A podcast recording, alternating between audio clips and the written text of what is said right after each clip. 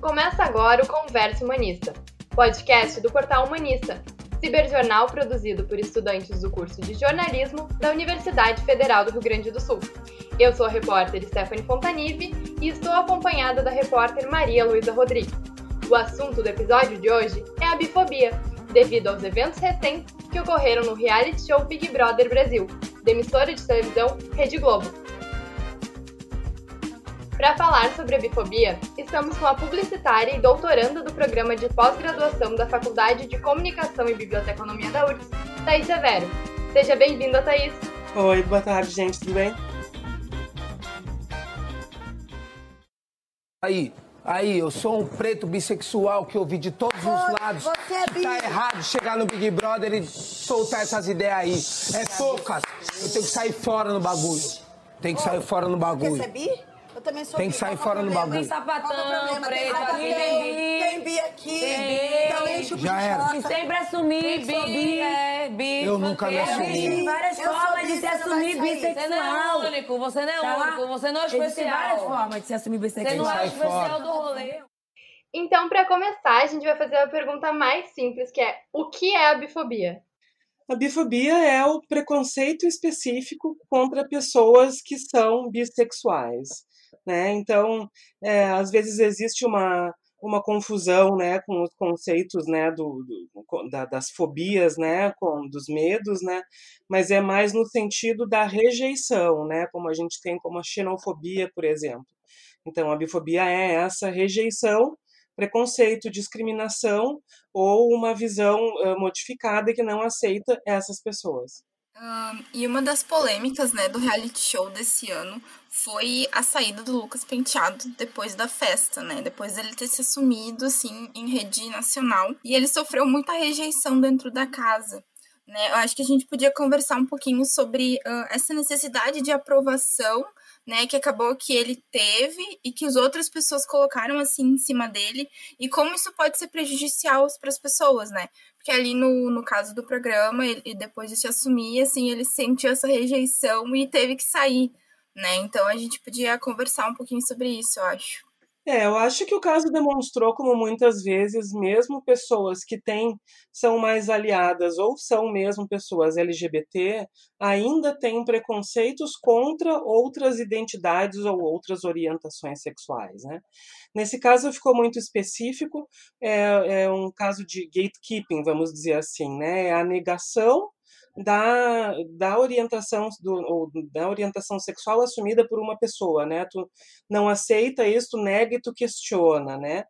E isso vem exatamente de encontro, né, ao que as políticas progressistas LGBT vêm buscando, que é sempre respeitar a autodeclaração de uma pessoa, seja ela relacionada ao gênero ou à sexualidade. O que a gente viu no BBB foi o contrário. Quando essa pessoa sai do armário ou se assume bissexual, se demonstra bissexual, ela foi questionada e foi, né, foi- duvidaram, né, da veracidade, da legitimidade, da honestidade dessa atração, desse sentimento, né? E esse é, ãh, não foi um, um caso, vamos dizer assim, isolado, porque essa é uma dificuldade que muitas pessoas bissexuais enfrentam, né? É esse descrédito, essa, né, essa dificuldade de aceitar que uma pessoa pode ser bissexual, e nesse caso do programa, como se o Lucas, né, como se uma pessoa tivesse que passar por uma série de, de demonstrações ou provar de alguma forma antes de tomar uma atitude, né, antes de agir sobre essa bissexualidade, como se tivesse que avisar os outros, né, do tipo, eu sou bissexual, às vezes é quase como um tom de tomem cuidado ou estejam avisados. Né, como se houvesse qualquer obrigação de uma pessoa de revelar a sua sexualidade, seja ela qual for, para, né, para um grupo, né, antes de, de poder agir nesse desejo. Né. Sim, até isso vem como em conjunto com uma das perguntas que a gente tinha, porque é depois que o Lucas saiu do programa, ele falou no programa do Encontro com a Fátima Bernardes por que, que ele tem que dizer que ele é bissexual. Quando você é hétero, você não chega num lugar avisando eu sou hétero. Então, por que, que a pessoa bi ela tem que se apresentar como bi? E por que, por ser bi, a sexualidade é tão questionada? Porque tem pessoas lésbicas na casa, tem pessoas gays na casa e a sexualidade delas não foi questionada. Por que, que o menino, ao se assumir uh, bissexual, a sexualidade dele uh, foi posta em questão? são, são duas perguntas importantes que tu fazes, né? É, na primeira delas, né, por que, que ele tem que se assumir bissexual se outras pessoas não precisam, né? As pessoas heterossexuais, por exemplo, não precisam. E isso demonstra como as, as, as identidades e sexualidades LGBT são marcadores de diferença. Então, elas são compreendidas como o anormal, o que não é, entre aspas, natural. É evidente que essa é uma visão né, normativa né, das sexualidades e que não se reproduz na realidade, senão numa norma cultural. Né? Então, parece que existe a obrigação de qualquer pessoa que não seja hétero de, né, e cis também no caso, de sair à frente e colocar isso como quem usa uma camiseta, né, como quem diz, eu sou uma pessoa de orientação sexual ou de gênero que não é adequada à norma, né. E a, a segunda questão a respeito, né, de por que é tão questionado, e esse é um estigma também que é específico da bissexualidade, né? Existe essa visão uh, preconceituosa de que uma pessoa bissexual é uma pessoa confusa, ou uma pessoa que ainda não encontrou a sua sexualidade está experimentando, ou é alguém que não está sendo sincero nesse, nesse desejo, então eh, prefere um dos dois, mas, mas, vai brincar com o outro. Então, existe, existem esses questionamentos que partem de uma ideia né, que é eh, naturalizada no nosso mundo, não que seja natural, mas naturalizada por força da cultura, de que as sexualidades são oposicionais.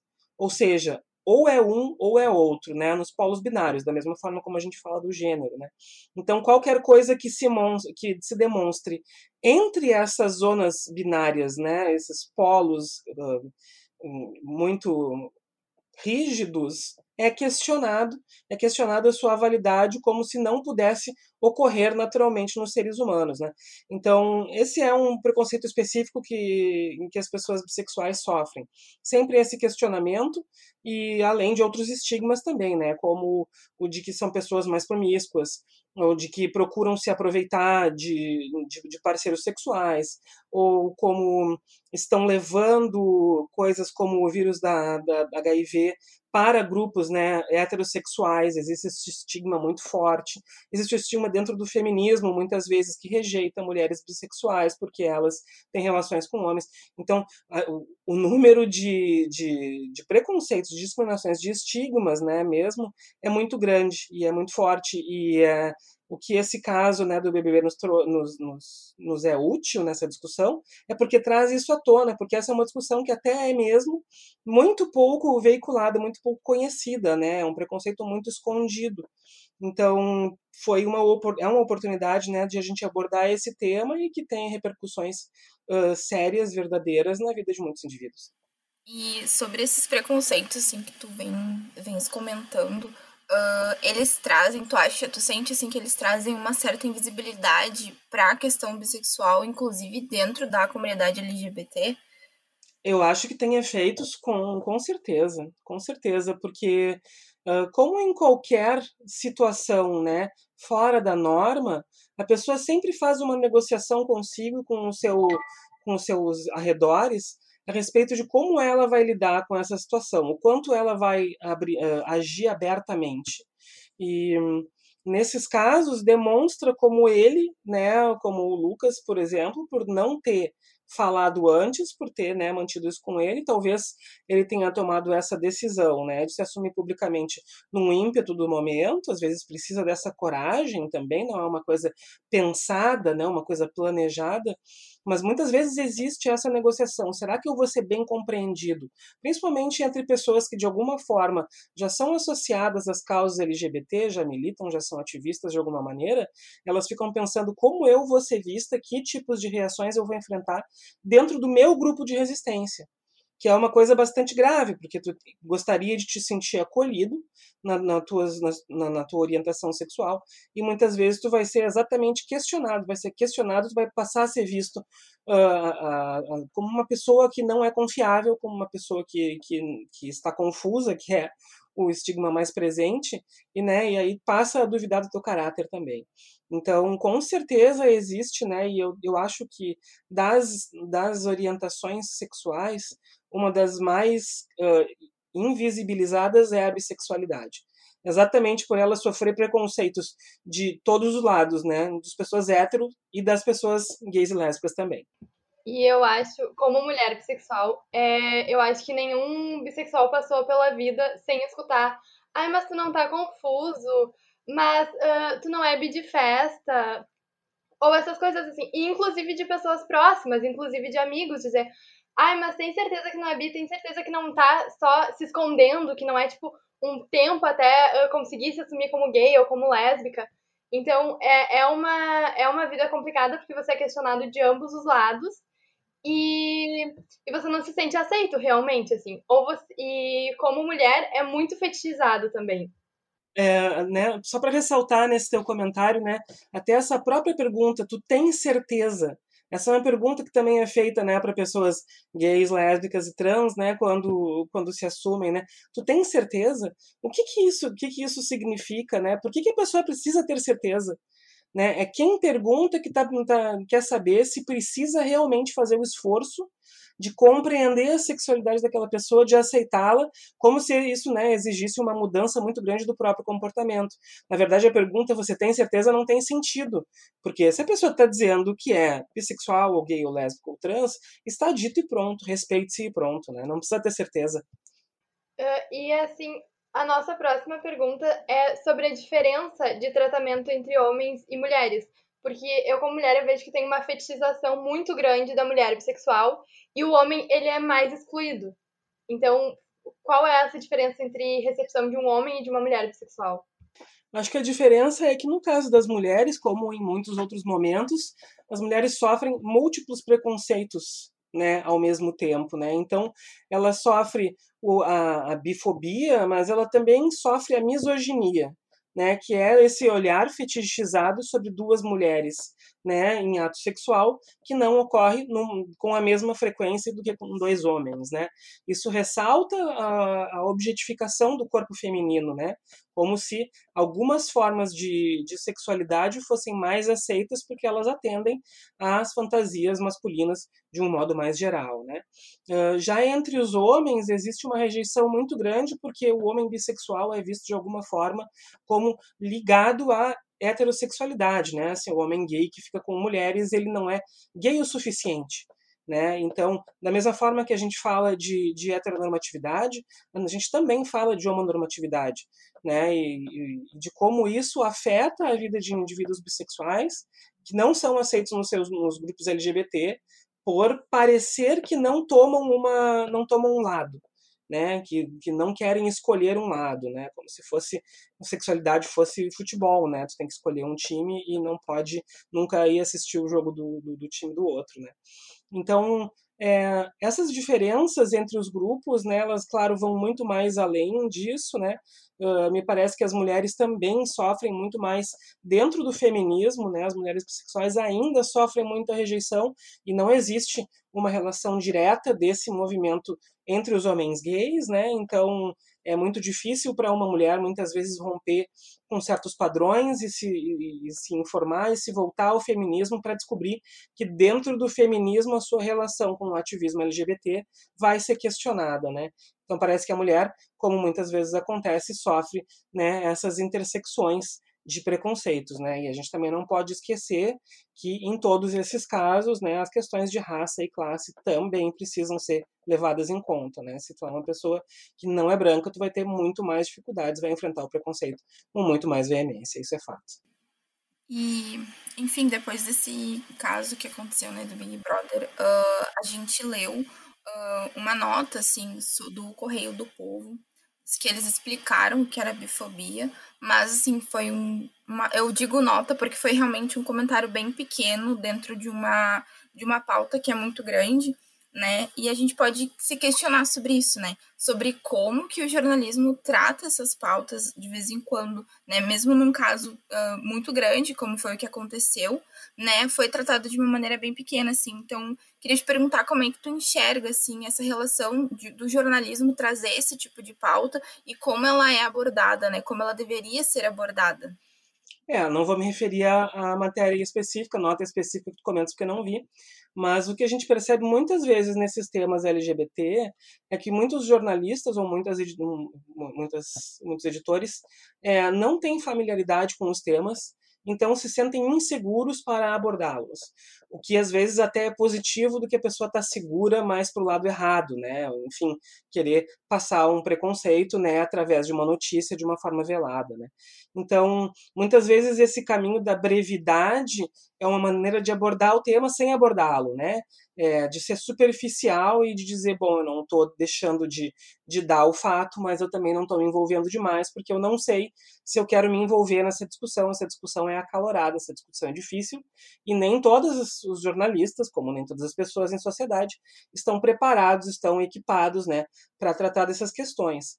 A gente viu, né, em, em comparação, as repercussões do BBB, por exemplo, né, em colunas de televisão, em colunas de reality shows, de entretenimento, uh, especializadas em sites, que já agem com muito mais propriedade, porque tem mais proximidade com essas pautas, e geralmente acham a necessidade de se posicionar de uma maneira mais clara. Né? É até, a gente pode perceber, um, uma proximidade com o que é uma cobertura de Twitter, que explode, né, nesses momentos de Big Brother, né, e é uma cobertura sempre muito militante, né. Então, o jornalista também tem que saber uh, caminhar sobre essa linha aonde ele precisa colher essas impressões do público, mas ao mesmo tempo não se deixar levar por elas, né, para fazer o seu julgamento de valor, para montar a sua, a sua reportagem, a sua notícia, né. Mas, de forma geral, é isso. Existe ainda muito pouco preparo, né, muitos poucos jornalistas equipados para lidar com essas questões e aproveitar o momento de discussão e de debate que elas podem gerar, né, porque esse é um momento em que o jornalismo brilha. Ele né, nos oportuniza esses debates, ele abre essas portas e dá mais volume a essas pautas para que outras pessoas, mesmo que não estejam acompanhando o programa, não saibam exatamente da situação, possam né, formar um entendimento acerca da questão. E como o jornalismo poderia ser útil, assim, como ele poderia melhorar e dar uma visibilidade boa para a bissexualidade e, e para essa bifobia, assim, como é que ele poderia ajudar socialmente nisso? É, essa é uma pergunta difícil porque vai depender muito, né, do estado político de uma redação, né? E a gente sabe que isso existe, mesmo que seja um ou dois jornalistas, existe uma política ordenando a maneira, né, ou esse olhar sobre os fatos, né? Me parece, na minha opinião, que ah, é necessário que o jornalismo se volte para uma ética da sociedade, aonde é, é preciso tomar certas posições, certas posturas e, e repelir outras, né? Então é preciso tomar partido, é preciso tomar posição para poder fazer uma cobertura que é de conscientização. E aqui, quando eu falo tomar partido, não é partido esquerda e direita, vamos dizer assim, mas o partido da ética. Né? A ética, a ética vai nos dizer, na sociedade de hoje, que a pessoa de qualquer sexualidade precisa ser respeitada. Né? Então, não é uma questão de ser de esquerda ou de direita, é uma questão de respeito à vida, respeito ao outro, de direitos humanos. Né? Então, é importante que o jornalismo tenha a coragem que é necessária de assumir essa pauta ética, ao invés de se esconder numa tentativa de agradar aos públicos múltiplos, né? A gente sabe que com essa migração cada vez mais fina do jornalismo para o digital, aonde o feedback é imediato e constante instantâneo, os jornalistas se sentem muitas vezes é, vulneráveis né, à opinião do público, e a gente sabe que ela pode ser muito voraz às vezes e até mesmo muito cruel. Mas é preciso uma tomada de posição, porque acho que mais do que nunca a gente percebe que quem não toma posição é, fica para trás, não é lido, não é relevante, porque simplesmente informar, né, passar com objetividade, entre aspas, os fatos, não é mais simplesmente uh, suficiente. Né? Acho que uma grande dificuldade no jornalismo como um todo, muitas vezes, é contextualizar um assunto, independente de ser uma pauta assim, às vezes, sabe? Porque a gente tem muita dificuldade de entender realmente o que, que aconteceu até se enxergar naquele assunto tal, né? Só por uma matéria, às vezes, muito pequena, um espaço, um recorte muito pequeno num jornal ou numa rede social, que às vezes é tão rápido. Então, isso é um desafio como um todo, assim, eu acho, para nós. Com certeza, o, a contextualização é difícil, até mesmo porque a maneira de consumir a notícia mudou. Então, tu tem cada vez menos tempo para tu passar uma ideia, né? Uh, as pessoas estão se acostumando a ver as notícias passando num feed. Isso é ainda uma velocidade maior do que tu era virar as folhas de um jornal, né, as páginas de uma revista. Então, tu tem que ser muito veloz. E outra coisa que tu percebe hoje, principalmente nos sites, é que as informações, né, os textos vêm entrecortados com chamadas para outras matérias no site. Então, tu tem que trabalhar em blocos muito curtos para tu não ter o teu texto sempre entrecortado por essas mensagens do próprio site, né? Então, é, também é a gente vê o surgimento, né, de jornalismo independente, principalmente na internet, e que procura buscar essa cobertura a longo prazo. Então, né, não vai acompanhar um determinado caso apenas no momento da notícia, né? Vai dar uma cobertura ao longo, de, ao longo do tempo, né? Ao longo do, do passar do tempo, para aquele fato, para que os seus, o seu público, os seus leitores já estejam acostumados, né? Já estejam né, mais próximos aos temas. Então, é uma maneira de construir também essa contextualização de uma maneira menos imediata e mais a longo prazo, né? A gente também vê esse ressurgimento de uma relação do público com os determinados jornalistas, né? Esse jornalista eu sigo, esse site eu confio e desenvolve uma relação de confiança que permite trabalhar essa contextualização de um modo mais longo e aprofundado, o que não deixa de ser positivo. Então, Thaís, a gente está chegando ao final, já foram 20 minutos de entrevista, e eu queria saber se você tem alguma coisa a acrescentar sobre a bifobia, sobre o jornalismo e essa visibilidade bissexual. Só se tem algo a acrescentar mesmo. Eu acho que hum, parabenizar vocês pela escolha do tema, porque hum, a bissexualidade ainda é muito pouco falada, muito pouco compreendida e é preciso dar atenção também para essa pauta, né? Infelizmente, se a gente presta atenção, muitas vezes as pautas LGBT elas se sobrepõem umas às outras e deixam algumas mais, né, na luz e outras mais à sombra. Então, é importante também ter um olhar de maior abertura, né, dentro do jornalismo para todas essas pautas, né, e não apenas algumas delas. E acho que fica também é um, é um bom momento para os jornalistas, né, profissionais em informação de perceberem que é preciso estar muito atento às questões de gênero e de sexualidade, porque é preciso ter uma preparação específica para lidar com esses temas com propriedade, com segurança, né? E esse é esse caso do BBB nos demonstrou como é importante que é, estejamos, né, sempre atentos a essas questões para fazer a cobertura o melhor possível. Chegamos ao fim de mais um episódio do podcast Conversa Humanista. Este episódios ou áudios do reality show Big Brother Brasil, da Rede Globo de televisão. Eu sou Stephanie Fontanive e estive na companhia da repórter Maria Luísa Rodrigues e da publicitária e doutoranda Thaís Severo. O Conversa Humanista vai ao ar quinzenalmente e está disponível nas plataformas digitais SoundCloud, Spotify e Google Podcast. O Humanista também está presente no Instagram, Twitter e Facebook, com arroba Portal Humanista. A produção deste episódio foi de Maria Luísa Rodrigues e Stephanie Fontanive, com técnica de Maria Luísa Rodrigues e Henrique Lete. Agradeço a repórter e a convidada pela participação. Até a próxima!